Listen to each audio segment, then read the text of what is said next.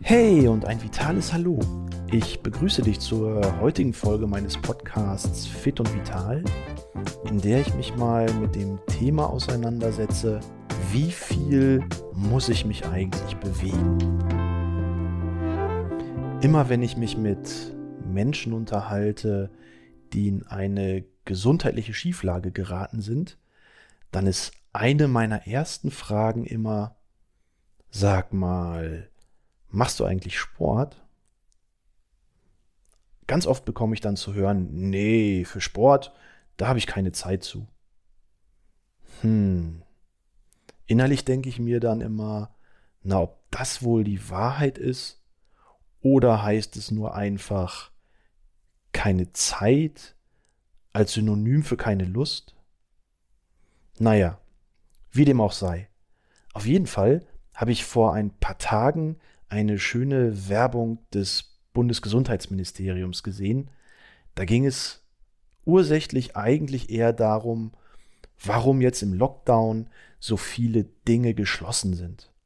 Und der Erzähler schaute quasi wie in so einem historischen Rückblick auf jene heutige Zeit zurück und erinnerte sich. Und ganz heroisch sagte er, ja, wir taten damals, was man von uns erwartet hat. Nämlich nichts. Wir waren faul wie die Waschbären, lungerten den ganzen Tag auf dem Sofa rum und schauten Netflix. Ja, im Prinzip ist das ja schon irgendwie witzig gemacht, aber so ein ernsthafter Kern da drin, mal aus anderer Sicht betrachtet als durch diese Corona-Brille, findet man aber auch. Und wenn man das dann wieder aufgreift und vergleicht, was kürzlich die Weltgesundheitsorganisation WHO veröffentlicht hat, dann sieht man tatsächlich auch diesen ernsthaften Hintergrund. Die WHO hat nämlich veröffentlicht, dass weltweit circa 5 Millionen Todesfälle auf der Basis von Bewegungsmangel zurückzuführen sind. 5 Millionen Menschen, das ist ganz schön viel.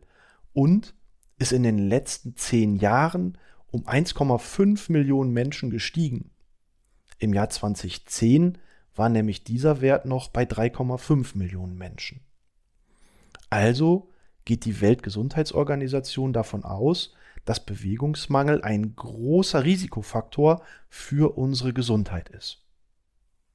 Gleichzeitig empfiehlt die Weltgesundheitsorganisation aber auch, wie, was und wie oft man sich bewegen soll. Und dabei kommt man eigentlich zu erstaunlichen Ergebnissen. Im Grunde reichen 21 Minuten täglich.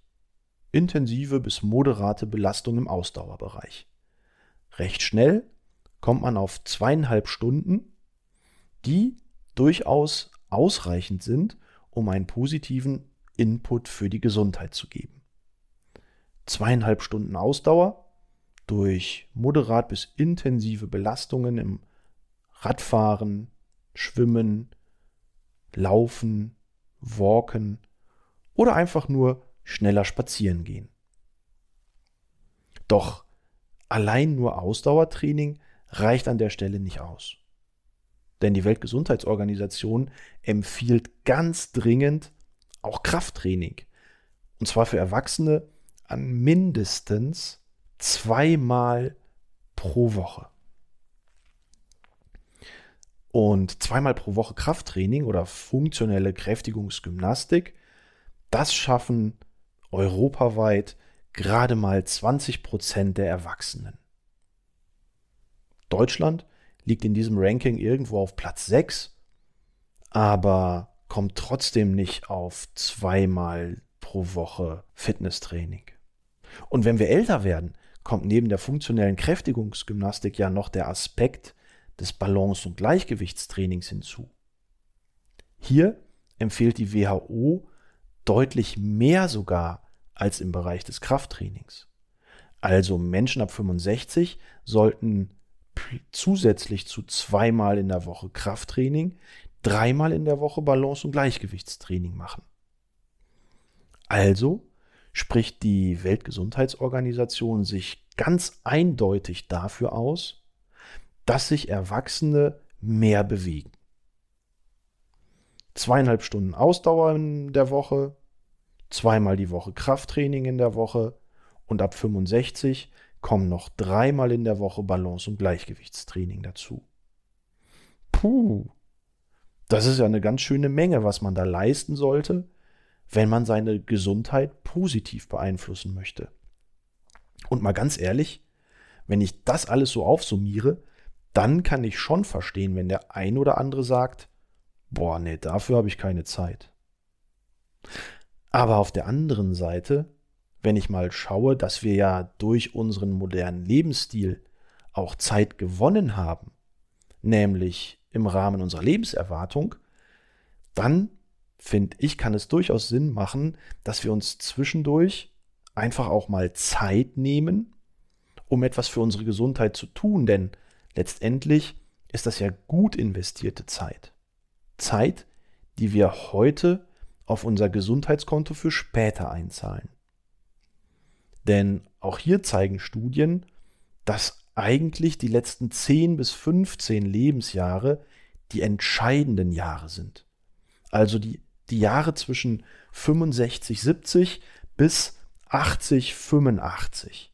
Das ist ja so unsere aktuelle Lebenserwartung und diese Jahre sind entscheidend.